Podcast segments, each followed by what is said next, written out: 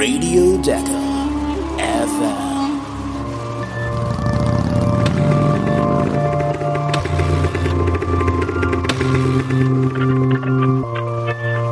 Und hier sind Howie und Chris.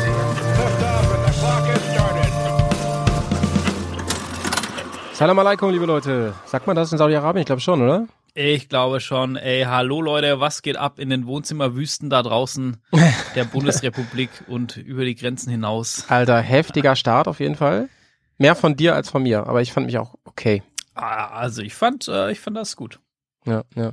Wisst ihr was, Leute? Wir müssen euch mal ein bisschen interner erzählen hier. Chris und ich telefonieren gefühlt fünfmal am Tag, weil wir ja Mindestens, ey, mindestens. mindestens, weil wir dieses Modelabel haben und so oder generell diesen diesen Shop. Und da haben wir immer viel zu besprechen. Und meistens ist es so, dass wir wegen anderen Kram sprechen und auflegen und dann merkt man, ah, eigentlich wollte ich ja was Wichtiges besprechen. Aber wir tun uns sehr, sehr schwer damit, dass wir gar nicht über die Decker reden am Telefon, weil das natürlich hier alles immer total ungefiltert kommen soll, unsere Reaktionen und so weiter. Und ähm, ich glaube, ich glaube, das macht ein bisschen die Qualität von diesem Poddy aus. Vielen, vielen Dank, liebe Leute, an die vielen Zusendungen, dass ihr euch so freut, dass Radio Dakar.fm wieder am Start ist. Sehr fein. Ey, Wahnsinn, oder? Also dafür mal ganz, ganz, ganz viel Liebe hier über, über den Sender raus an euch. Das ist echt Ja. cool. Äh, Um dich zu zitieren, auf jeden Fall, Chrissy. Und ähm, wir haben heute viel zu besprechen. Wir müssen Ja. gleich rein, aber vorweg natürlich, wie geht's dir heute? Du, äh, mir, mir geht's, ähm, mir geht's so ein bisschen gemischt heute, äh, muss sagen. Irgendwie auf der Arbeit viel Stress, dann die, die Dakar natürlich noch irgendwie verfolgt, was auch echt nervenaufreibend ist und ja, irgendwie so, so ein bisschen durchwachsen. Aber ich bin hyped und ich habe jetzt richtig Bock, mit dir aufzunehmen und hier wieder eine Folge rauszuhauen. Und gerade das, das viele Feedback, das hat mich auch heute irgendwie so ein bisschen gepusht und äh, durch den Tag getragen tatsächlich. Wie geht's dir denn, mein Lieber? Mhm. Mir geht's eigentlich auch voll gut. Ich habe nämlich im Moment noch ein paar Tage frei und nutze die Zeit, um mal ein paar Projekte voranzutreiben. Unter anderem mein Wohnwagenprojekt. Und auch deswegen haben wir telefoniert. Äh, Ich tue mir da sehr schwer. Ich habe heute, glaube ich, mehr kaputt gemacht, als dass ich repariert habe. Aber so ist es manchmal, ne? Ich glaube, das haben Ja. wir beide ein Talent für irgendwie. Oh ja, oh ja. Oh ja, ich kann Das ist schon erzählen. sag ich dir. Also äh, die, ich werde das im, im, im äh, Bärs Tagebuch nochmal ganz, ganz in Ruhe erzählen, weil das ja nicht so richtig Motorradthema ist. Ähm, ist das dann hinter der Patreon Paywall, wollte ich sagen. Ähm, es ist so, ich habe mir vorgenommen, den Kern zu sanieren, ja, und baue gerade Möbel raus und so und so ein Kram und, und sowas. Und die ganzen Schrauben da drin, Alter, die sind schon so ausgenudelt, dass ich äh, von, ich würde mal sagen, von 80 Schrauben konnte ich vielleicht äh, 20 Prozent rausdrehen. Der Rest ist einfach für den Arsch, Alter, und ich bohre mir die da aus und ich reiße dran rum, ich zerstöre die Möbel. Es ist furchtbar, ist furchtbar. Ich muss irgendwann sagen, so, Pause, Schluss für heute. ich habe mich so geärgert, ey, kannst du dir nicht vorstellen. Naja. Aber gut, ähm, nebenbei läuft die Decker. Ich habe natürlich die ganze Zeit immer Handy in der Hand, gucke immer, was los ist in der Wüste. Äh, Eine Frage von einer, einem Zuhörer. Und es ist ja auch unfassbar viel los, ne? Aber wir Es machen erstmal die Frage, bevor ich mich da direkt wieder reinsteige. Aber es ist ja, also wir haben letztes Jahr schon die ganze Zeit irgendwie, ich, ich glaube, sämtliche Superlative, die, die in unserem Vokab Vokabular, schwieriges Wort, ne, äh, sind, äh, rausgehauen. Und eigentlich hätten wir uns noch ein Ja. paar aufheben müssen, weil, weil dieses Jahr, ich, ich weiß auch nicht, was los ist. Aber wir, wir haben Also besonders, also um es spannend zu machen, besonders heute. Also die Etappe heute, das ist ja dann die dritte Etappe, ähm, das ist krank, was heute passiert ist. Aber gut, ähm, wir haben sogar zwei Fragen. Die erste Frage, die heute kam, die äh, war, ich weiß nicht mal ganz genau, von wem die war. Und zwar ging es darum, wo kann man das eigentlich gucken? Ja, Leute, das ist ein Ding. da können wir euch leider auch nicht so richtig helfen. Ja. Aber ich meine, es ist ja schön, dass wir anscheinend euch echt ähm, irgendwie gehypt haben und ihr euch das gerne angucken wollt live. Aber leider gibt es sowas wie die Tour de France im Fernsehen nicht. Leider werden eure GEZ-Gebühren für andere total sinnvolle Dinge mit Kai Pflaume benutzt, als dass wir schön in die Wüste gehen. Ähm, ja, Chrissy, gibt's da eine Antwort drauf? Du kannst dir die Highlights halt bei Red Bull angucken, auf der Seite zum Beispiel. Auf der Decker-Seite gibt's manchmal Videos. Aber so ein Livestream? Nee, das wüssten nee. wir. Also, ähm, Ich, also zum einen habe ich gerade so Mhm. dieses Bild im Kopf, kennst du bei der, bei der Tour de France, da fahren auch immer diese Motorräder mit und da sitzt hinten Ja. so ein Kameramann falsch rum drauf und filmt das dann. Ich, ich stelle mir Das das, gerade vor, ich, ja, ich stelle mir gerade vor, wie wir beide das äh, bei der Dakar machen. Ich fahre natürlich, du fährst hinten drauf und äh, Genau. wir, halten, Also- wir halten wahrscheinlich nicht mal eine Stunde durch. Nur, nur mal so Fun Fact, die Durchschnittsgeschwindigkeit der Top-Jungs lag heute wieder über 100 Stundenkilometer in dem Gelände. Ähm, das wird spannend. Leute, das auf der Straße eine Durchschnittsgeschwindigkeit von 100 und nicht Autobahn, ja, Ja. das ist schon mal eine Ansage. Ja. Durchschnittsgeschwindigkeit, Leute, das ist schon krass. Ja, ähm, genau. Aber das Gucken, ja, es gibt verschiedene ähm, Möglichkeiten. Die Dakar selber, also da hat einen YouTube-Kanal, auch auf den ihre Facebook-Page. Da sind aber meistens so Live-Sachen wie die, wie dann die Siegerehrung und, und solche Geschichten, die man da äh, gucken kann. Äh, es gibt Red Bull TV. Und ähm, es gibt so, so ein bisschen Media-Content, die sind aber alles eher so Zusammenfassungen, wenn man danach so ein bisschen äh, sucht. Äh, es gibt auf Eurosport, ich glaube, die haben auch, aber das ist auch nur zehn Minuten irgendwie. Also es ist sehr, sehr spärlich, zumindest in unseren Breitengraden. In anderen Ländern ist das ähm, deutlich besser, da wird mehr übertragen. Ich erinnere mich auch noch an Zeiten, als du live den, äh, also da stand ein Reporter am Ende von der Stage und du konntest das angucken, wie die da alle von der Stage gekommen sind und oder zumindest die Topfahrer und so. Das gibt's alles nicht mehr, weil äh, scheinbar einfach die Nachfrage nicht da ist und, und wir beide wirken da ja so ein bisschen entgegen. Deshalb freut mich das voll, dass wir hier neue Leute dazu bekommen, die sich dafür interessieren und ähm, ja, wer, wer weiß, wo das hinführt. Ne? Vielleicht äh, senden wir Ja. doch irgendwann mal live aus der Wüste, wir beiden. Ja, wir haben heute ja auch eine extra längere Folge. Schon übrigens, wir sind ja letzte war ja schon viel zu lang ähm, für unser kleines Formätchen hier. Denn wir haben heute ein Riesenspezial und ich finde, das sollten wir jetzt schon mal ankündigen, lieber Grisi, damit die Leute Jo. auch gehypt sind, äh, bis zum Ende dran zu bleiben. Denn du hast jemanden interviewt, die tatsächlich dabei ist bei der ähm, Dakar dieses Jahr. Und das ist nicht irgendwer, das ist eine kleine Berühmtheit, die leider letztes Jahr ganz dolle Pech hatte Ja. aber ähm, allein deswegen ein Riesenhighlight ist, weil sie als Frau, und ja, das meine ich wirklich so, wie ich sage, als Frau in der Molly-Klasse antritt. Das Wahnsinn. heißt, wie bitte? Wahnsinn. Wahnsinn, Wahnsinn, das, ja. ja. Ähm, das heißt wirklich ähm, ohne Team, also klar mit Team, aber ohne großes Team, ohne großen Support, volle Kanne, als eine der wenigen Frauen auf dem Moped. Mega. Ich kann nur sagen, Bühne frei. Grisi, wen haben wir am Start?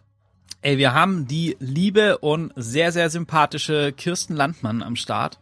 Ja, Mann. Ist äh, 31 Jahre alt, kommt aus Südafrika, ist die erste Frau aus Südafrika, die ähm, die Malemoto-Klasse mitfährt auf jeden Fall und auch sicherlich eine von den ganz, ganz wenigen äh, Ladies, die überhaupt die Rallye Dakar mitfährt auf dem Motorrad. Ne? Das, das muss man so sagen, dass das leider hoffentlich noch eine Männerdomäne ist.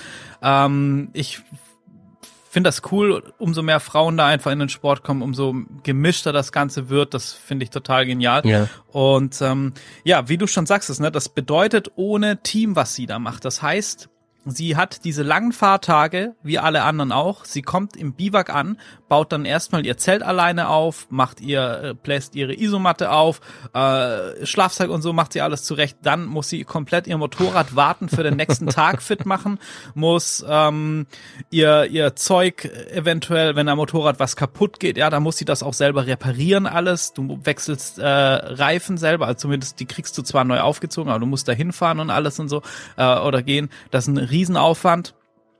Ähm, was, was du machen musst und du hast halt einfach kein Team. Wobei, neben mit den Reifen, ich glaube, ich glaube, du musst sogar die Reifen selber aufziehen, wenn ich das, äh, müsste ich nochmal nachgucken, wie das im Reglement ist. Nicht, dass hier, aber auf jeden Fall machst du alles selber und zwischendrin musst du dich noch um deinen Körper kümmern, dass du da ein paar Kalorien reinbekommst. Denn äh, da geht's so die eine oder andere Spaghetti Bolognese kalorientechnisch durch den Körper am Tag. Und äh, ja, das, das ich macht gefragt, worauf willst du denn jetzt genau? das, das macht die halt alles selber, ne? Und, und also die Malemoto Rider an Spaghettis. sich.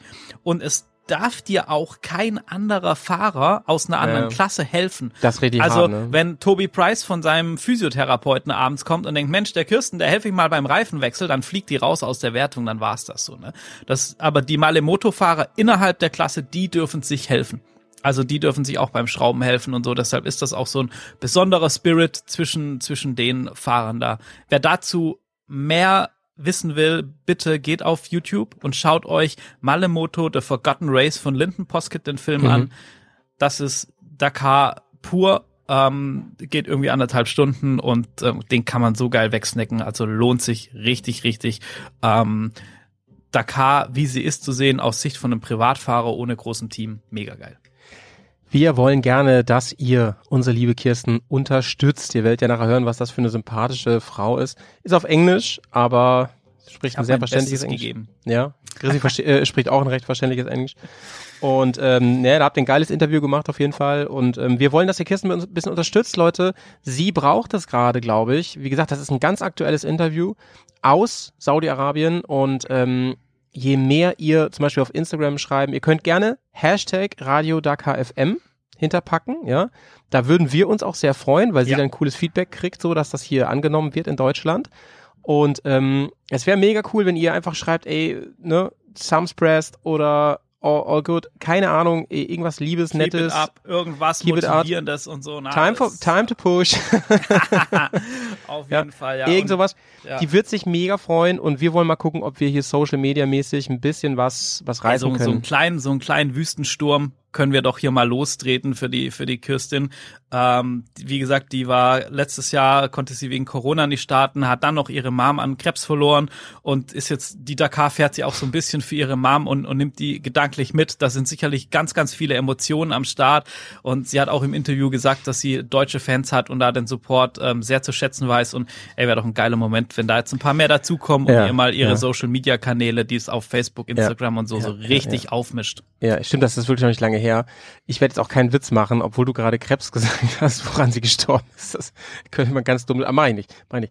Ähm, nee, alles Gute, wir drücken voll die Daumen, wir werden sie auf jeden Fall supporten weiter. Geht bitte auf ihre Seite, ähm, schreibt was Nettes, pusht sie und setzt unseren Hashtag Radio Dakar.fm. Und jetzt geht's los. Da, dadurch werdet ihr übrigens auch zu Team Radio Dakar. Also so. da, da, da, das lasst uns hier zum wirklich zum Team Dakar FM werden Ist und so. ähm, mal hier die, die Leute in der Wüste da supporten. Grisi, pass auf, folgendes. Letzte Folge haben wir doch vorgestellt, dass wir jetzt ein Radio Dakar FM Shirt haben. Es ist das Ja. bestverkaufte Shirt unseres Shops bisher. Es wird wahrscheinlich auch lange so bleiben. Wahnsinn. Gehen Ich- immer noch so viele über den Tisch. Gestern schon wieder, ich weiß nicht, fünf oder so. Mega. Und, äh, Grisi, ich habe jetzt mal folgende Idee. Unter allen, die den Hashtag setzen und uns verlinken, entweder mit, ähm, entweder mit meinem Instagram-Account, Feelbears on Tour, oder mit deinem SSMP oder äh, Saurus Saurus Moto Channel. Ist egal. Ist egal. Ähm, die beiden Sachen reinsetzen mit in den Gruß. Da, unter den allen verlosen wir erstmal ein schönes Shirt. Ey, aber davon? sowas von bin ich dabei, hauen wir einen raus. Also Nice. organisiert nice. euch das Können auch Shirt. Dirty Rocks, können wir Ja. auch nehmen. Dirty Rocks geht natürlich auch immer, ne? So, Jo. da freuen wir uns drauf. Kommen wir zur Etappe 3. Ich würde gerne, ähm, bevor es Etappe richtig ans, 2 müssen wir doch noch. äh, Etappe 2, entschuldige, Etappe 2. Bevor es so richtig ans Eingemachte geht, ähm, würde ich gerne die, die Daten mal vorweg liefern. Das kann ich einmal ganz gut. Jo. Dann kommst du mit den, mit den, äh, sag ich mal, etwas spannenderen News. Ähm, die erste Etappe war ja dieser Rundkurs ähm, ums Sea Camp, so genannt, ähm, da direkt am Roten Meer. Und jetzt äh, bei Etappe 2 ging es dann, ähm, nee, warte mal, war das ein, doch, das war auch ein Rundkurs, die Etappe 1, ne? Nicht, dass ich durcheinander bringe. Etappe 1 war ein Rundkurs, So, genau. genau, und genau. Ähm, Stage 2 haben wir jetzt äh, das Genau, Sea Camp genau. verlassen. Seacamp und dann ging es in Richtung, ich habe es mir extra notiert, Al-Ula und das waren 590 Kilometer. Ähm, die gewertete ähm, Strecke, die sogenannten Specials, bitte unterbrich mich, wenn ich was Falsches sage, ich habe ich extra Ja, eingelesen, ähm, waren 431 Kilometer Genau. und man kann allgemein schon mal sagen, es war sehr abwechslungsreich, also vom Terrain. Das heißt, es ging ähm, durch Dünen, durch Dünengürtel, durch Canyons, durch durch auch Regionen, wo ähm, zuvor starker Regen war, was ja gar nicht mal so häufig ist in der Wüste. Ähm, aber in dem Gebiet kommt das schon mal vor und dadurch haben sich so ganz tiefe Spuren auch gebildet. Ja.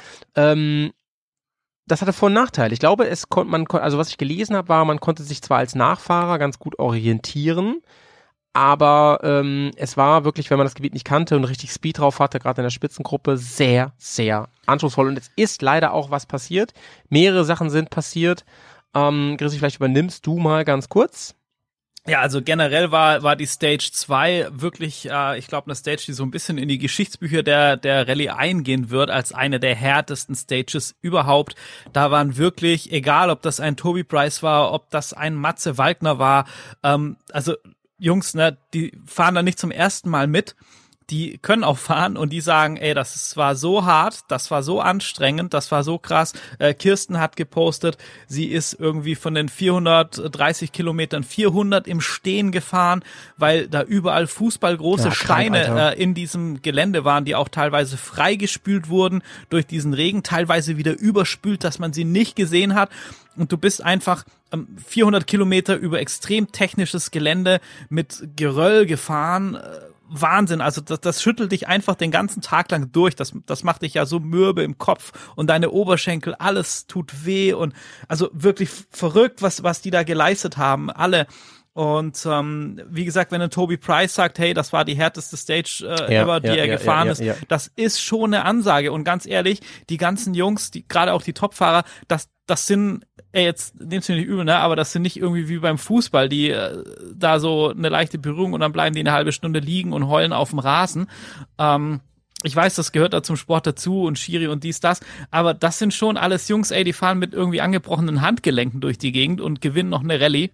Ja, ja. Und wenn die sagen, das ist hart und das ist eines der krassesten Dinger, dass sie je gefahren sind, dann ist das halt schon eine Aussage.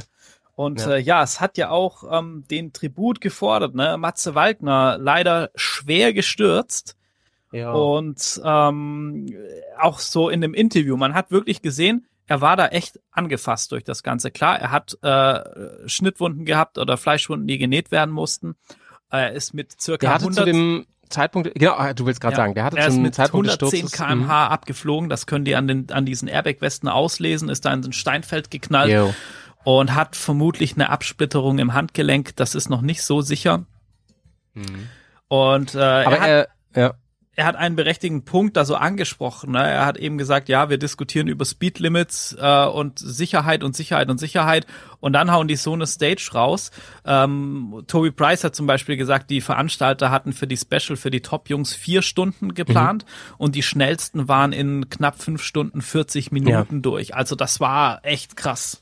Vor allen Dingen, Chrissy, hast du eben gesagt, das sind harte Hunde. Also der, einer der härtesten Hunde ist definitiv unser Bang Bang Beretta. Denn der zieht einfach am Ende des Tages seinen Fuß aus seinem, aus seinem Schuh raus und meint so ganz lässig ähm, zu irgendwem da drumherum, oh, ja, da ist ja noch ein gebrochener Zeh mit drin. Und es war tatsächlich so, hatte sich den großen Zeh ja, sogar ähm, Wahnsinn, gebrochen, oder? aber also, sagt auch, ich fahre ich fahr morgen wieder. Das ist echt krass. Ähm, genau, und einer von den anderen Hunden kleiner Spoiler, Matze Wagner, er hat äh, in einem Interview dann noch gesagt, ich weiß nicht, ob ich morgen fahren kann, ob ich fahren werde. Und er hat heute die Stage durchgezogen mit eingespritzt im Handgelenk, obwohl er Schmerzen hatte und da irgendwas abgesplittert ist und zieht das halt durch. Ja. Und ist heute wieder hunderte ja. Kilometer Offroad gefahren. Ja. Auf ja. jeden Fall zu erwähnen ist noch ein krasser Sturz auch, äh, nämlich der von ähm, äh, Montanari. Das ist mhm. der Italiener auf Husqvarna, der ähm, hat nämlich, ähm, was ist am Ende bei rausgekommen, der hat auf jeden Fall sein, ein, sein eigenes Motorrad, glaube ich, abgekriegt. Ähm, ich habe es nur gelesen, man, ich habe kein Video dazu gesehen. Und ähm, für den ist dann auch Schluss gewesen, ne? Genau, und ja, also schwere Unfälle, ja, das zeichnet auch schon so ein bisschen ja ab, was wir am Anfang schon besprochen haben. Hey, das wird immer krasser, die Dakar. Es muss so ein Superlativ das nächste. Und ob das alles so gut ist für die Sicherheit und für den Sport, da haben wir uns auch schon mehrfach kritisch geäußert. Wenn sich jetzt noch ein Matze Wagner kritisch dazu äußert, ja dann sorgt das hoffentlich äh, im Sinne für den Sport für Gesprächsstoff und für Diskussionsstoff, gerade auch wenn da Team KTM vielleicht mal mit der Rennleitung, mit der FIM spricht, die da halt doch ähm, dann ein ganz gutes Gewicht haben, würde ich ja. mir wünschen. Aber für, auf der für, anderen für sorry. einen äh, für einen Grisi ist allerdings ein ganz großer Tag gewesen und den ja. haben wir schon in der ersten Folge angesprochen, nämlich unseren deutschen Piloten. Kommen wir mal ja. zu den ganz positiven Dingen. Sebastian Bühler auf Wahnsinn. seiner Hero, äh, vom Team Hero. Ähm, der hat es tatsächlich ziemlich weit nach vorne geschafft. Er hat zwar nicht gewonnen, aber wir haben ja am Anfang schon gesagt, da war er noch so, glaube ich, auf Platz sieben oder so, da was schon geil war für, den, für den deutschen Fahrer, der ja noch keine große Gewinnhistorie bei der Dakar vorzuweisen mhm. hat. Ähm, der hat es tatsächlich geschafft, ähm, sich nach und nach immer weiter nach vorne zu arbeiten. Angefangen hat der Tag damit, dass ähm, Brabeck ähm, am Anfang vorweggefahren ist, aber da hat man gleich gemerkt, äh, Brabeck ist Honda, oder? Chrissy, weißt ja, du so? genau, ja. Ähm, dass äh, Brabeck auf seiner Honda ähm, das Ding nicht reißen wird. Der hatte schon zur Hälfte, hatte der schon über zehn Minuten Rückstand. Ja. Und zehn Minuten wisst ihr selber, das ist ein halbes Universum. Aber der hat erstmal am Anfang äh, den Speed vorgelegt, kann man sagen. Und ähm, ähm, jetzt muss ich mal ganz kurz gucken. Ah, und dann kam die große Stunde von Mason Klein natürlich, ne? Mason Klein, der, der hatte den Tag der Tage, kann man sagen. Genau, da, da kann ich so, eine, so einen lustigen Side-Fact bringen. Hm? Mason Klein hat in einem Interview gesagt, am Tankstopp haben so diese, diese Top-Fahrer, ne, weil Mason Klein, der ist ja jetzt ganz kurz oder seit kurzem in der ähm, GP-Class, also in der, in der höchsten Klasse unterwegs, war letztes Jahr erfolgreichster Rookie in der ganzen ähm, Filmsaison und ist mit einem Privatteam unterwegs. Er ist kein Werksfahrer, muss man sagen. Ja. Wir haben ihn so die ganzen großen Jungs wohl so ein bisschen geärgert, so von wegen, na und, äh, führst du jetzt? Und weil du uns die ganze Zeit ja hier hinterher fährst und die Führungsarbeit machen lässt. Und dann hat Mason Klein gesagt, ja, and then was time for me to put the hammer down. Da hat er mal richtig Gas gegeben und hat den ganzen Werksfahrerjungs gezeigt, was hier eine Hake ist und äh, hat das Ding halt einfach gewonnen. Ne? Das ist, kann man mal machen. ähm, das ist schon, äh, schon aber, cool. Aber wie krass ist denn die Nummer rund um äh, Michael ähm, Doherty? Oder heißt er Do Doherty? Ja, Wahnsinn, ähm, oder? Auf, auf seiner Husqvarna. Er fährt in der Rallye 2 Klasse und das ja. ist ein guter Zeitpunkt, Grisi, in dem ich dich mal ganz gern fragen würde, denn unser Hörer Mickey hat uns eine Frage gesendet. Was sind es eigentlich für Klassen? So, wie, womit, wie kann man sich das vorstellen? Genau, also Miki, erstmal ganz vielen lieben Dank für die Frage. Grüße gehen raus. Und ähm, das ist tatsächlich ein bisschen verwirrend. Ich glaube, da war auch so ein bisschen mit, wie, wie oder wer kann denn jetzt eigentlich die Dakar oder kann was in der Dakar ja, genau. denn gewinnen? Ähm, wir, wir fangen mal an. Also, ähm, speziell bei den Motorrädern ist es so ein bisschen ein Sonderfall. Man hat ja im Motorsport immer unterschiedliche Klassen und wie bei der Formel 1, da fahren alle Formel 1 halt in einer Klasse. Wenn man jetzt so ein 24-Stunden-Rennen am Nürburgring anguckt, da gibt's ganz viele verschiedene Autotypen, von schnell bis nicht so schnell, und jeder fährt in seiner eigenen Klasse. Und ähm, bei der Dakar ist das so ein bisschen ähnlich bei den Autos. Da gibt's ganz viele verschiedene Klassen. Bei den Motorrädern wird's super speziell. Denn es gibt die Kategorie der Rallye GP Klasse. Das ist die oberste Klasse, da fahren die Profis, die Werksfahrer mit drin. Um in dieser Rallye GP Klasse zu fahren, hast du auf jeden Fall ein reines Rallye Motorrad, was entweder ein Prototyp ist oder von einem Hersteller als Rallye Bike produziert wird. Dann gibt es die Kategorie Rallye 2. Da sind äh, die Motorradreglements genauso wie bei der Rallye GP, aber ich habe jetzt schon gesehen, auch nicht ganz so streng. Ähm, es muss auf jeden Fall ein Rallye-Bike sein und ähm, in dieser Klasse gibt es jeweils eine eigene Wertung. Also die Rallye GP-Klasse hat ihre eigene Wertung und die Rallye 2-Klasse hat ihre eigene Wertung. Und dann gibt es innerhalb von diesen beiden Klassen nochmal die Malemoto-Klasse. Also die Original by Motul, das sind die, wo ohne Assistenz fahren. Die fahren alle in der Rallye 2-Klasse haben aber nochmal eine eigene Wertung, weil sie eben diese Original bei ähm, Motul sind. So, und jetzt ist natürlich die Frage, wer kann was gewinnen und warum mhm. ist das Ganze denn so? Diese Rallye 2 Klasse, die ist für die ganzen Nachwuchsfahrer, wie Mason Klein zum Beispiel. Und wenn du dann mhm. über die Saison in der Rallye 2 Klasse fährst, in der Weltmeisterschaft, in der Championship, dann wirst du irgendwann, wenn du erfolgreich bist, promoted, also dann wirst du in diese Rallye GP Klasse berufen und äh, hast dann so dein Ticket gelöst, wenn du erfolgreich ist. Und äh, diese Rallye 2 Klasse ist dafür da, zum einmal den ganzen ähm, Amateurfahrern und Hobbyfahrern eine Klasse zu geben und natürlich auch Nachwuchsfahrern, wo die sagen können, hey, ich kann hier trotzdem lernen, ich kann um Siege kämpfen. Ich bin aber nicht so, dass ich mich komplett kaputt fahre, weil ich eben direkt mit den Profi-Jungs mithalten mhm. will oder muss. Jetzt sieht man aber, ne, wie krass diese Rallye 2 Klasse, also Mason Klein letztes Jahr Rallye 2 Klasse und mhm. äh, ist Neunter über Overall in der Dakar geworden. Ja, und jetzt Beispiel. eigentlich noch krasser, ne, mit dem, mit dem Michael Doherty. Genau, und Michael Doherty jetzt noch mal krasser. Also man sieht, wie, wie hoch dieses Level auch in dieser ähm, Rallye 2 Klasse ist. Und jetzt ist natürlich die Frage, was kann man denn jetzt gewinnen? Also, man kann. Ja, du kannst dich vor allem empfehlen, oder? Gen genau, aber generell kann ich gewinnen.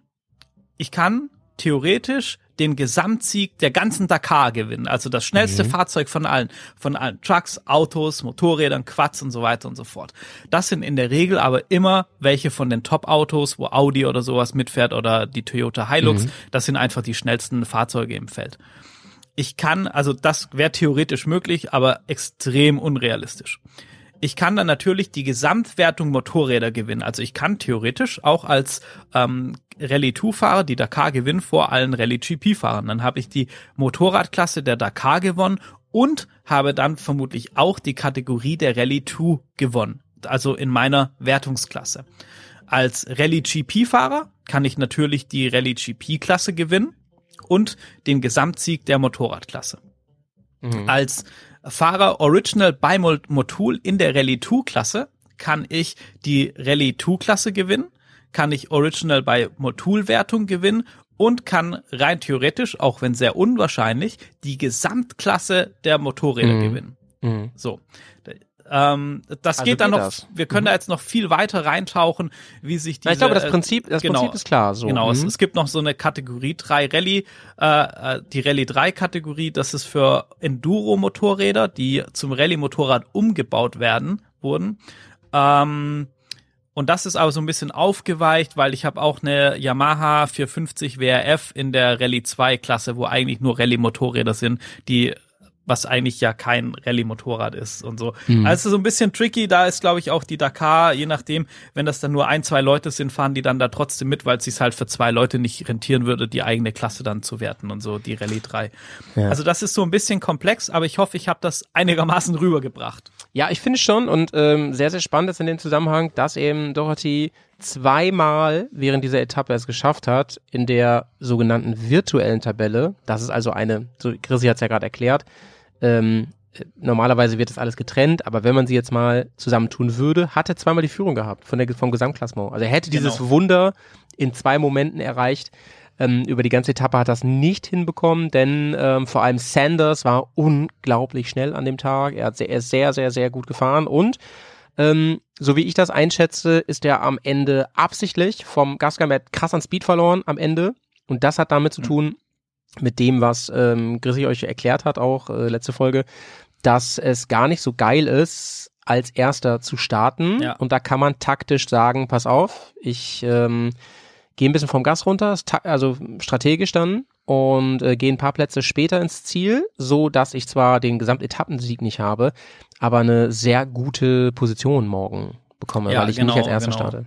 Sanders hatte übrigens an dem Tag einen drei Zentimeter langen Dorn in seinem Oberarm von seiner, von seiner Gashand, also von rechts stecken, Alter. ey, das ist Wahnsinn, ey, und hat das irgendwie so, ja, den muss jetzt dann mal ja. loswerden, irgendwie kommentiert. Ja. Und ich glaube aber auch, ne, Sanders, der hat ja letztes Jahr ist er schwer gestürzt und hat äh, über zehn OPs gebraucht, bis sein Ellenbogen wieder richtig funktioniert ist. Aber der macht einen ja. sehr starken Eindruck zum einen, also er ist sehr schnell aber der ist auch für mich gerade einer der Fahrer im Feld, der mit einem sehr, sehr guten Kalkül da rangeht und sich gerade schon zum frühen Zeitpunkt das ja. Rennen einteilt. Übrigens auch Toby Price macht einen sehr soliden Eindruck, der kommt gerade Fall. sehr gut durch. Der übertreibt ja. nicht, der pusht nicht. Der hat auch heute gesagt, hey Leute, es ist gerade mal Tag drei, also es sind noch elf Stages to go. Ähm, die teilen sich das da ganz gut ein, unsere Müssen zwei sie. Dudes aus Australien so. Ja. Ähm, bei also ja. ja. Ja, in der Spitzengruppe ähm, die ganze Zeit Price, ähm, dann Mason Klein und auch Benavides auch ähm, und Brabeck auch, muss man auch zur Spitzengruppe zählen, die, die waren die ganze ja. Zeit, ähm, haben sie sich da so ein bisschen, also vor allem dieses, dieses, diese KTM-Clique, sag ich mal, haben sich die ganze Zeit da so ein bisschen die, die Führung ähm, hin und her gespielt, sag ich mal, obwohl Sanders ganz vorne war die ganze Zeit und dann geht er vom Gas und dann holt sich ähm, Mason die, den ähm, Etappensieg. Wahnsinn. Und ähm, es ist sein erster gewesen ja. ne, von, vom Amerikaner. Und ähm, man darf nicht vergessen, Mason Klein, du hast ihn, glaube ich, letzte Folge schon ein bisschen erwähnt. Ähm, er war halt letztes Mal schon saugut. Da ist er bester Rookie ja, äh, definitiv, geworden. genau, bester des, Rookie. Der ganzen Rallye. Und ähm, ja, was passierte mit unserem Deutschen, mit Bühler? Bühler kam, wann ins Ziel, Chrissy? Bühler kam einfach auf einem zweiten Platz ins Ziel. Ja, unfassbar, oder? Er ist Wie mit auf dem geil. Podium gewesen. Und äh, Platz drei Skylar House auf der Husqvarna. Und ähm, alle Zeitabstände, wenn man sich die anguckt, die werde ich gleich nochmal kurz vorlesen. Zu, zu Sehr, Sebastian sehr musste eng. man auch noch mal kurz sagen, ne, zu Sepp Bühler, sorry, wenn ich da da reinkrätsche, ich find's, ich freue mich einfach so gigantisch.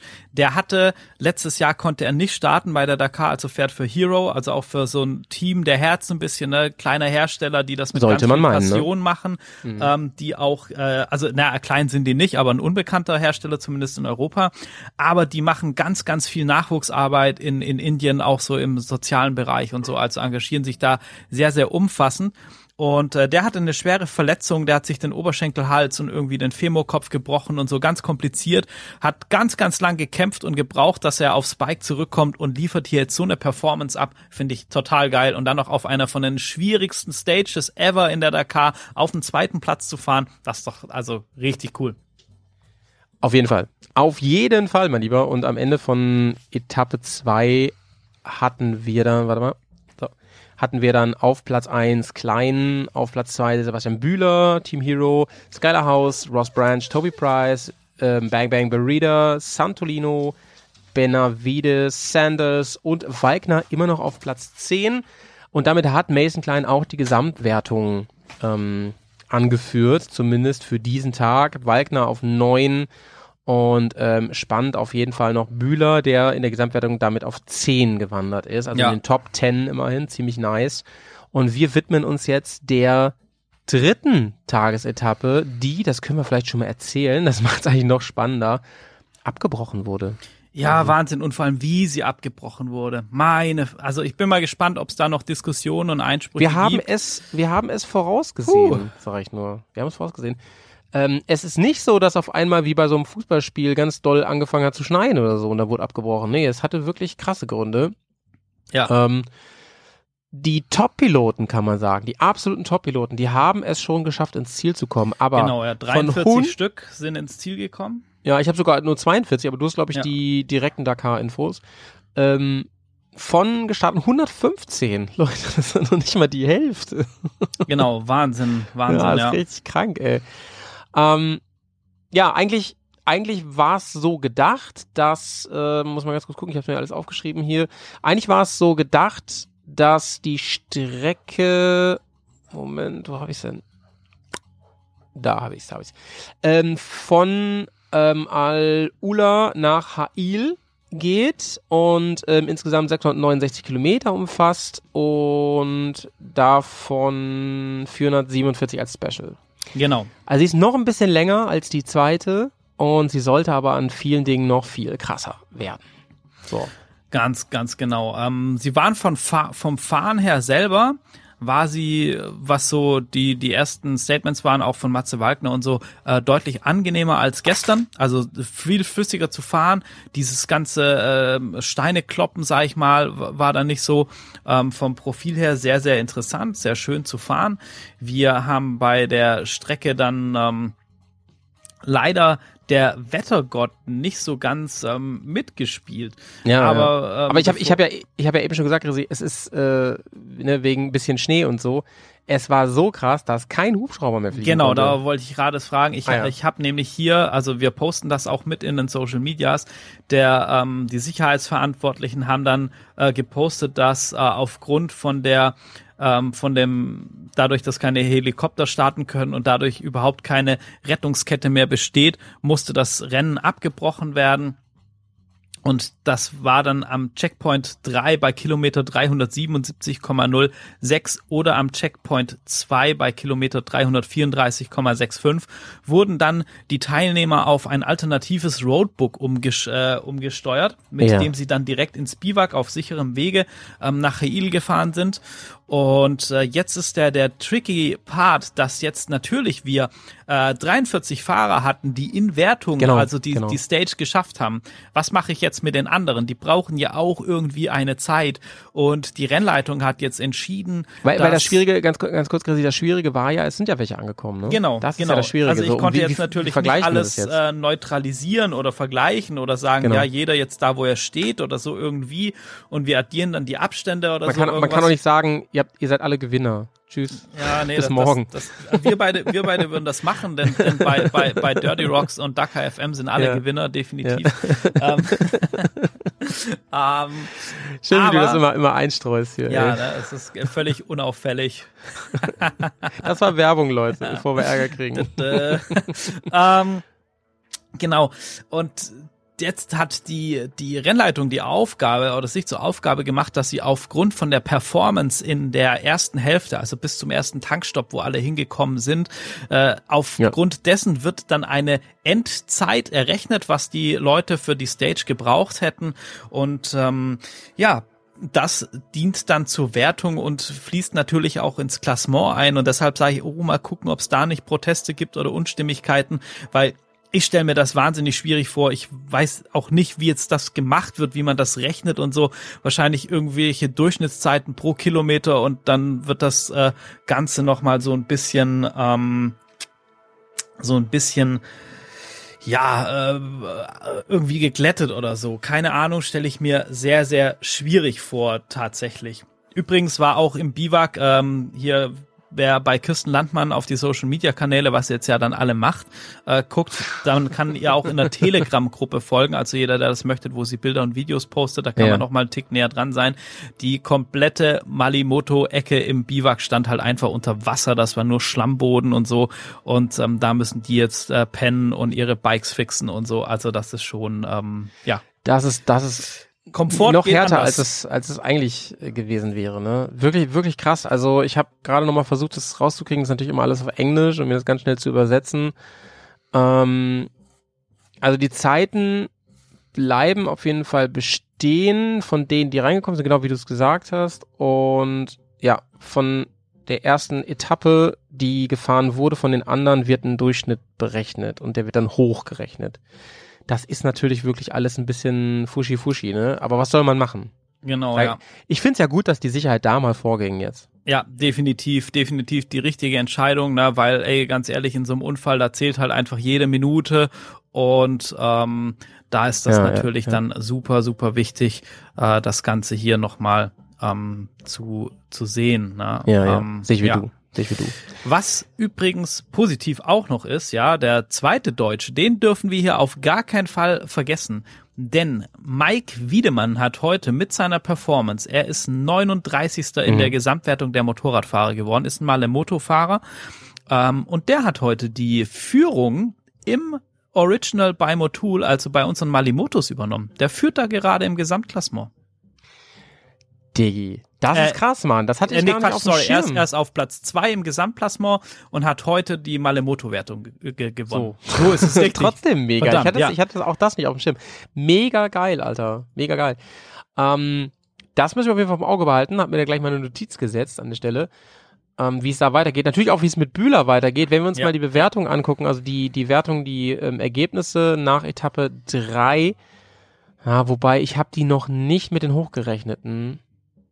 Ich weiß noch nicht, ob, Also die, ob die das ersten, schon fix aber ist. die, die ersten zehn können wir auf jeden Fall angucken, die sind ja eh rangekommen. Na klar, also die- da die wird ja nichts ähm, nix hochgerechnet, genau. Sanders hat's gemacht. Sanders hat den Tag ähm, ins Ziel gebracht. Er war der Erste und hatte auch ordentlich Vorsprung, wenn ich mich nicht gerade vergucke, über sieben Minuten auf Benavides, den Argentinier. Danach House, dann ähm, Bang Bang, Merida. Da, da muss Ähm, ich kurz korrigieren. Ne? Zweiter ja. ist Mason Klein. Und zwar, ja, so. er hat 6 Minuten 53 äh, Vorsprung auf Benavides, der auf der Nummer 3 ist. Und jetzt wird's nämlich richtig tricky. Aha, okay, da bin ich noch Es- gar nicht auf dem neuesten Stand. Ja. Genau, es gibt ein neues Reglement in der in der ähm, in der Dakar. Das heißt, wenn du startest, dann kriegst du einen Zeitbonus. Ähm, krieg, oder kriegen die ersten drei, die starten, kriegen einen Zeitbonus für jeden Kilometer, den sie führen. Einfach um dieses äh, Thema so, wenn du führst, dann warst du eigentlich immer der Bestrafte, um das so auszugleichen. Und ähm, Mason Klein, also du kriegst dann, das geht bis zum ersten Tankstopp, also vom Start bis zum ersten Tankstopp und pro Kilometer, den du in Führung liegst, kriegst du 1,5 Sekunden Zeit gut geschrieben am Ende des Tages. Ah, dadurch hat sich das am Ende nochmal gerade gestellt. Genau, dadurch hat Okay. sich das verschoben, denn Mason Klein hatte ähm, fast die komplette Strecke bis zum ersten Tankstopp geschafft, in Führung zu bleiben und hat dadurch knapp sechs Minuten an Zeitbonus sich erfahren und ist dadurch in der Endwertung dann doch nochmal vor Benavidas auf Platz zwei im, nee, Quatsch, oh, Entschuldigung, ich bin ja völlig versprungen. Ähm, vergesst das alles, Leute, ich habe Scheiße erzählt. okay, stell, kannst du nochmal richtig stellen? Ja, also ich war im General Ranking gerade nämlich ähm, und bin hierher gesprungen im Stage Ranking, sorry. Ah, das ist aber aufregend alles. Daniel Sanders hat's gewonnen. Skylar House ist auf Platz zwei, auf drei Mason Klein, Kevin Benavidas dann auf der vier das, mhm. was mit dieser Zeitgutschrift stimmt aber übrigens trotzdem. Und auf fünf John Barida Board ähm, mit elf Minuten Rückstand. Ähm, auf der sechs Toby Price, auf sieben der Chilene Pablo Quintanilla, auf acht Adrian van Beveren. Van Beveren ja. nice. Der hat sich sehr auch schön. Freut mich für den sehr. Einge ja, ja, nach seinem Wechsel von Yamaha zu Honda, ne, hat sich ja. da gut eingegroovt, ja. glaube ich, im Team.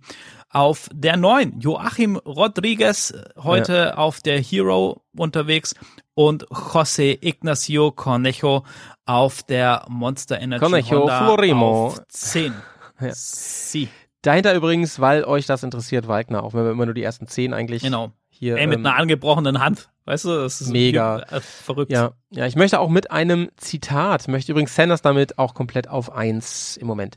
Ähm, ich, ich, möchte gerne mit einem Zitat äh, dieses Radio Dakar zum Ende bringen, nämlich von in einem Interview habe ich gesehen mit Matze Weigner. Es war leider nicht un unser Interview, aber wir äh, arbeiten trotzdem dran. spannend. Ähm, sie haben mit ihm gesprochen, gerade nach diesem Sturz und, und dem, dem angeknacksten Gelenk und so, ähm, ob er das irgendwie beschreiben kann, wie er sich gerade fühlt. Fühlt sich, als wäre, wär, würde er gerade durch Mordor laufen bei Herr der Ringe. und er meinte, das war das Schlimmste bisher, was er je erlebt hat. Also ja. wie, wie Grissi zum Anfang sagte, da machen wir den Bogen mal rund jetzt. Äh, Light, äh, the Quatsch turns out. Ähm, es ist die auf jeden Fall bisher, gerade jetzt, wenn man davon ausgeht, es sind erst drei Etappen, ähm, körperlich anstrengendste Decker bisher, soweit ich das beurteilen kann. Ja, definitiv. Ja, zumindest von den, von den neueren Deckers. Ja, ja, ja das auf jeden Fall. Ja. So, Grisi, ich würde sagen, wir beenden hier ähm, Dakar FM unsere kleine, äh, unsere kleine Newstime und gehen über zum nächsten Highlight der heutigen Folge, nämlich zum Interview mit Kirsten Landmann aus Südafrika, welches du geführt hast. Ähm, das heißt, wir melden uns jetzt hier ab und ich würde sagen, wir wünschen einfach allen Zuschauerinnen und Zuhörerinnen und Hörerinnen, ich wollte oh, jetzt Zuschauer gesagt, ich trottel. Ja. da, das, das ist Howie, weil die wollen uns im Fernsehen live vor Ort bei der Dakar sehen. Das, ähm, RTL 2, wo, warum ja, meldet ihr euch nicht? Ja? es gibt gar keine Alternative. Ja, ja, ja. ja. Ähm, wünschen wir auf jeden Fall noch einen schönen, schönen Tag. Wir hören uns in zwei Tagen wieder und lasst euch mal überraschen. Wir haben da wieder was ganz Tolles vorbereitet, jetzt schon. Auf jeden Fall, deshalb dranbleiben und macht es gut. Wie ist nochmal, nochmal unser neuer Schlussslogan? Wir hatten einen entwickelt extra. Weißt du es noch? Nee, verdammt. Den neuen Dakar-Slogan hatten wir extra entwickelt. Das, das, äh Ah, ja, ähm, Done and Dusted, genau. Done and Dusted, genau, das wollte ich sagen. Tschüss. Dakar FM, zweite Folge 2023. Done and Dusted. Go for it, buddies. Ich schneide das nicht vorher raus. Yeah. Hello, Kirsten. Thank you for for uh, giving us a few minutes. Um, so uh, you are racing Dakar this year, um, and you're in Abu Dhabi and did the prologue today. Is that right? Um, so racing the Dakar, correct? Uh, we are in Saudi Arabia. So that's that's great. Today was the prologue um, so, how was uh, all the impressions you get when you arrived in Saudi Arabia this year? You, you tried to to make it to Dakar last year, but I think uh, COVID um, was uh, crossing your plans. Yeah, um, it's really good to be back. Um, it's it's been a it's been a long road. You know, uh, Dakar's a, a big sacrifice, and um, we decided to go for Dakar Malimoto, um, kind of like halfway through 2021, and it only became a reality when um, ASB International, my title sponsor, board and sponsored me because you know it's an expensive race. And then yeah, we started building towards it. Um, 2021 um, to be on the start line of 2022, and yeah, the evening before we flew out, we are supposed to fly out to Dakar. All our bags are packed and we are ready to go. I got my COVID test results back, and um, all four tests were positive. Oh Um, no! And during that time, the pandemic was really bad. Uh, yeah, so you know, it was um, it was very disappointing, um, but it was it happened for a reason because it was actually quite quite sad. My mom was very sick, um, and she she started she started to get very sick, and we didn't know what was wrong with her at the time. But um, she was later diagnosed on the eighth of January with cancer. So oh no! if I had made it to Dakar, I probably would have flown flown home mid race. So it's uh, you know everything does happen for a reason, and um, in a, in a way, I'm glad I didn't go to Dakar because I was able to be with her um, during the, the first stages of her sickness. You know. Oh yeah, that's uh, that's really sad to hear. I'm sorry to hear that, and um, yeah, family goes first, definitely, even before um, before Dakar.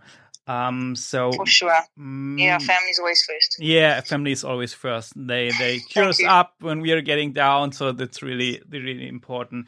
Um, but but maybe you can give a short introduction of yourself uh, for our listeners. So I followed you a little bit on on Facebook and your story, uh, who you are, what are you doing if you're not on a bike and racing Dakar, and how you get in touch with motorcycles and how you do get to Dakar. Okay. So yeah, uh, my name is Kirsten Landman. I am 31 years old. I, I reside in um, Cape Town, uh, South Africa, Sydney, South Africa. Um, born as a little tomboy, grew up always doing wanting to do what the what the what the boys were doing, and I was very close to my cousin growing up. And he got a bike at the age of four, and I fell in love with his motorbike and nagged my dad until he eventually bought me my own motorbike, and that was the age of eight. Um, what's turned into a hobby is now turned into a career. I race for a living. Um, you know, I come from an extreme enduro background, so I like the technical races. It's that's really my my, my real passion and and where I, I do really well in. So races like the Roof of Africa, Red Bull Romaniac, Sea to Sky. Um, on the extreme level is is, is where I re- what I really enjoy, and then um, you know, I'd done quite a few races all over the world in the Extreme Enduro Series. Then someone said to me, "What about the biggest rally in the world, the Dakar Rally?" And yeah, I I started to train and prep towards the Dakar Rally in 2018, and yeah, it became a reality in 2020. Uh, did my first Dakar then, and I did that assisted. Really enjoyed that, um, but left the rally wanting some more adventure, wanting more more of a Dakar experience, and, and everyone within the Dakar competitors and people that I know that have done Dakar said to me, you know, if you want the full Dakar experience, go out and try Melimoto. So that's when we set out to find sponsors to go back to Dakar, and here I am. uh, That's the evening before stage one, uh, lying in the tent. I've been working on my bike since we arrived. Um, it's very different. Yeah, it's yeah. not easy. It's going to be really hard, um, but it's going to be uh, an experience of a lifetime, and it's going to be memories that I'll cherish and have forever. So it's, I think it's going to be really great. That's that's great to hear. Um, to be honest, for for me and and for for Howie, the guy I'm running the podcast with, um, the the Malemoto racer, they are our personal heroes. I'm just um, so I try to get my feet into into a little bit of rally racing, and I'm just getting. Also, my heart is for for the Malemoto stuff. I think that's that's really an an awesome thing you're doing. So, um, yeah, congratulations to get to this point. Um, and yeah, how did you prep? So, or what are the difference? You mentioned that you're coming more from the technical side, from the hard enduro stuff. I mean, I'm I mean from Germany, so Erzberg is not too far away. Um, how is the difference between prepping for a race like uh, like Erzberg or um, Red Bull Romaniacs and the Dakar? Uh, the biggest thing, uh, in my opinion, from my my personal experiences, is obviously getting to you to know the road book, um, and then once you know the road book, it kind of goes hand in hand. You know, um, a day at the Roof of Africa or a day at Romaniacs um, physically is much harder than a day at Dakar. In my my experience, um, you know, your your heart rate's a lot higher in the extreme enduros, um, but mentally a day at Dakar is ten times ta- 10, 10 times ten times harder, excuse me, Yeah. than um, a full Romaniacs. You know, just one day. Uh, the, the the the mental side of Dakar is is grueling. It really it breaks you down. it's long distances. Yeah. You're dealing with cold temperatures on some of the days. Yeah. Um, the liaisons are really long, and the speeds are really, really high. And then also because you're riding off the road book, your concentration has to be so good. So whereas extreme enduro, at the end of the day, you are so physically depleted because you are such, you know, you're so physical with your bike.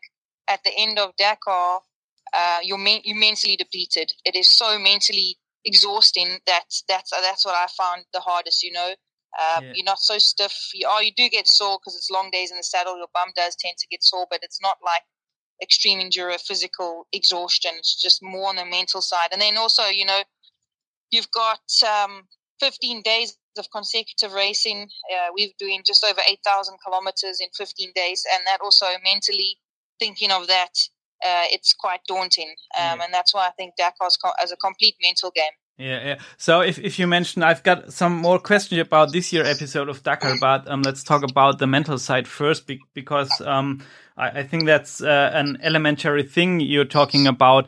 Um, how, what are your tricks, or do you have any stunt trainings, or do you have a special strategy to to keep your mind to to keep your um, your emotional sides on on a on a good focus for for Dakar. So, um, do you have any techniques um, or or whatever developed uh, to to keep the mental side up? Um, so you know, I, I think from the hard enduro side, um, I think we, we, you, we as a hard enduro rider, I think anyone who is a hard enduro rider really knows. Um, in South Africa, we use the term fuss bait, which means you know you keep pushing until you like you push as hard as you can until you literally have nothing left. So I think fuss bait's a, a good thing, and it's a good trait that I have. But in preparation for my Dakar from 2018, I, I started to work with a mind coach Mhm. um, you know, just to get you in the right mindset and, and, you know, when you get into those dark, dark places, how to out- overcome it. And then with that, I, I started doing a, quite a bit of meditation. Um, I find that meditation just calms the mind, calms the nerves, puts you in that cool, calm place that, you know, when you do get flustered and things do start to go wrong, you know, instead of panicking, you can kind of be a lot calmer. It's hard to explain, um, but that's that's what I do. I try and just uh, keep my mind calm. I work in terms of um, you know positive forward thinking, um, and I've just it's kind of become a, a way of, of life um, as opposed to just in preparation for Dakar. You know, it was a preparation for Dakar, but now it's become a way of life for me, and and I use that in my everyday life, which I learned to use for Dakar, and um, yeah, it's just it's just being being one with with yourself and and also belief belief in in in, in what you can do um, and how capable the body is um, and how far you actually can push your body and it's just coming to terms with learning those sort of things um, over the years that I have been racing That's what my body is capable of. And you know this is not the hardest thing I've been through and it's not going to be the hardest thing I've been through. And you can overcome it if you do believe it. You just got to you just got to be positive and and that's how I like to think of it. And then the meditation just just keeps me level headed and, and cool and calm, you know, when when the tough gets going. Yeah. Oh, that's awesome words. I, that's that's for me what what I like in all this rally and and the racing stuff. Um, um, for most, so that you can transfer so many things of, of the mindset in your in your daily life when, when you're not racing and, and you're conquering the the curveballs Yeah. which uh, life is uh, throwing at you sometimes. Um, so what do you Yeah. think about the this year Dakar? Because um, I think there have been some changes. So the first thing is that we got one more day riding than last year, and rest day is um, uh, after eight uh, stages, I think, which I believe is especially for you Malemoto guys a, a tough one. What do you think about that? Yeah, yeah, it's it's a long way. Um, jeez, it's a really long way. Uh, nine, it's day nine. We only get a rest on. Um, as for for us Malimoto guys, yeah, it's going to be tough because you know you it's normally they place the rest day like kind of mid race, and only after rest day we've got four days of race, and then the rally's done. You know. Yeah. So, oh, you know what? I try not to overthink it. It is what it is. That's again, Yeah. like the mindset. Um, just t- take each day as it comes. I mean, if we if they had to throw a spanner in the works and say, "Sorry, no rest day," it is Yeah. what it is. We just got to keep go- going. You know, yeah, that's what it is. Um, I think right now I'm not even thinking about rest day. as far as it goes. I'm thinking stage one and the the 638 kilometers I have to do tomorrow. So you know, just take each day as it comes, uh, tick off each kilometer, and then worry about the next thing to do. So, um, yeah, it's it's going to be hard. It's going to be grueling. Uh, it's a long rest day, is a long way away. But then at, the same time, I mean, when with my first Dakar, I was like, wow, it's taking so long. But you look back on the rally, and it actually goes by so quickly. So um, that's one thing that I wanted to come back where doing this year is to try and, and enjoy it a bit more because it does go by so quickly. You know, you spend like myself for this rally, I've been uh, preparing for two years, um, and it goes by. You know, the 14 days flies by. So I want to try and take it in, enjoy it, um, live every moment here. And, and just be in the moment and, and not not look back and think flip that went by in a flash. I wanted to try and yeah. enjoy it all.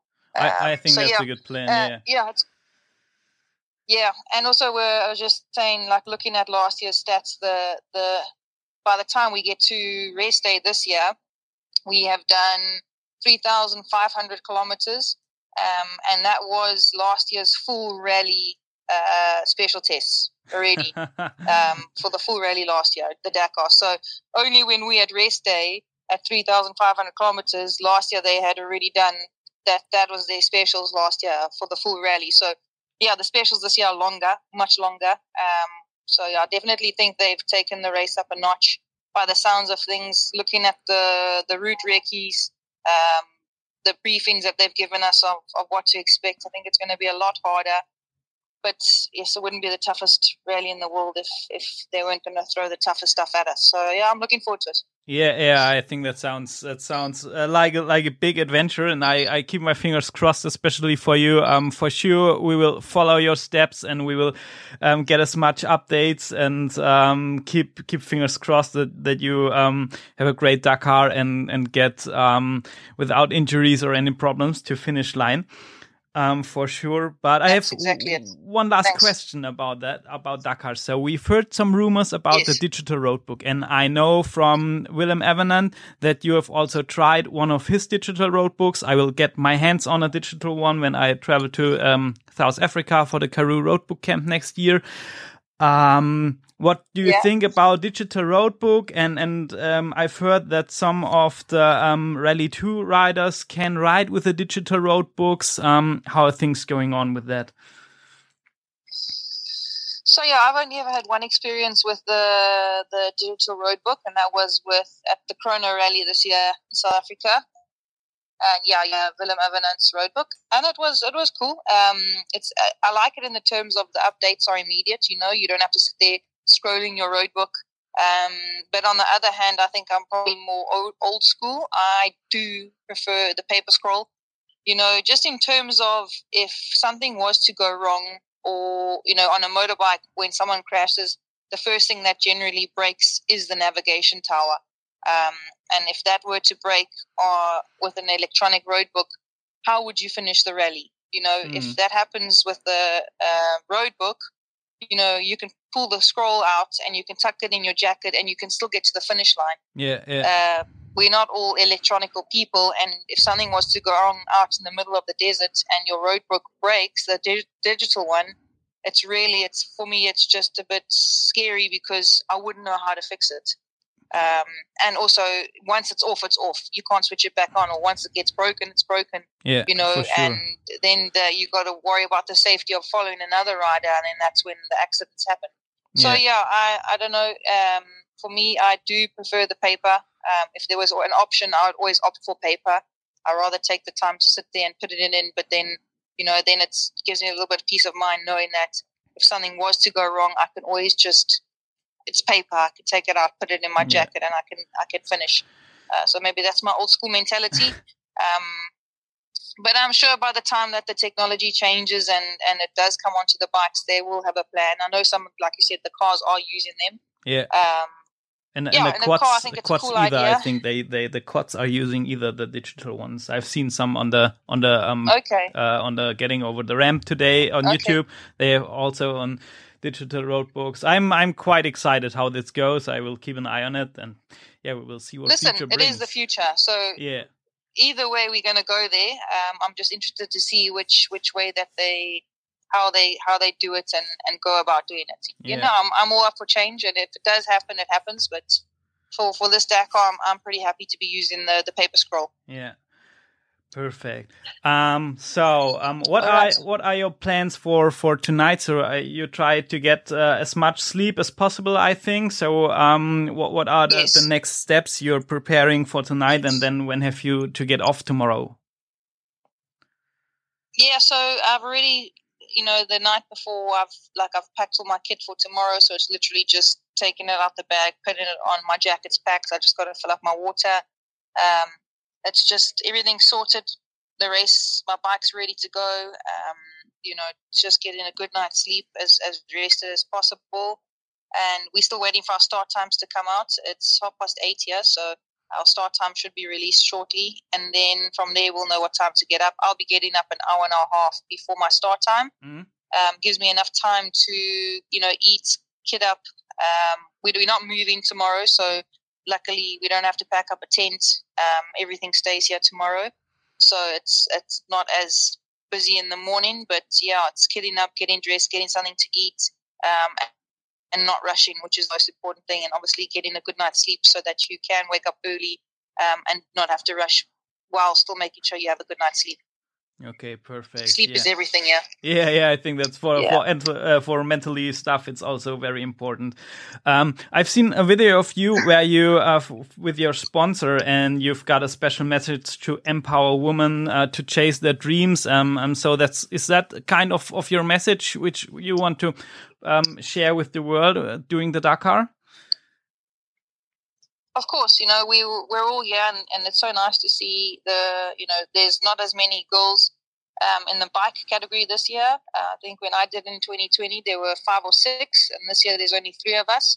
Um, but then you look at the cars and in the trucks and the side by sides, there's a lot of ladies. So the sport's definitely growing for women. Um, of course, we want there to be a lot more women, and I think in the future years to come, the up and coming juniors, junior girls, the racing now, give it 10, 15 years, the Dakar, uh, there'll probably be a, a much bigger Dakar female class, which is great. And it's the ladies out here now racing um, in the cars, bikes, quads, side by sides. Um, that we're kind of setting the way for the future for the future females, and, and hopefully one day there are as much female competitors as there are guy competitors. Yeah, It'll get Perfect. there. It's just like every other sport. It, it takes time and it's it's gradual. But um, yeah, if you know there's a passion for racing out there, the girls must go out there and race. Mustn't be scared to race. The only way you're going to get used to racing is by going out there and doing it. yeah, Um, perfect. there's nothing to be afraid of. Everyone's very fair here. You know, if you're a girl, you don't get any special treatment, nor do they treat you unfairly. Uh, we're all equals. We all have the same passion, and we all live for the same for the same dream. So it's cool. Um, it's a good life, and I do. You gotta you gotta try it. If you if you don't try it, you'll never know. Yeah, perfect. So, um, Kirsten, um, thank you very, very, very much for your time. I don't want to steal any more of your of your um, time at Dakar. Um, so, yeah, I keep fingers crossed. Have a great start, and um, maybe we can get in touch after Dakar, maybe um, to see uh, how your race went. And yeah, from this uh, uh, point, I wish you all the best and a very, very good start and a safe race. Thanks, Chris. Thanks for having me. And uh, I know I've got quite a few fans in Germany, and I just want to say thank you to everyone for the support. And I do get the messages, and I, I do see everything. So thank you for the support. And hopefully one day I'll come back and in race some extreme enduro in Germany and, and or do something there. So yeah, thank you for the support and thanks for the podcast and having me on it.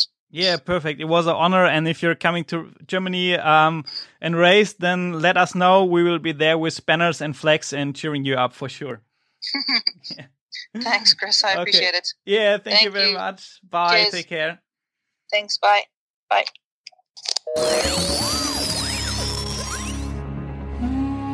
Radio Dakar.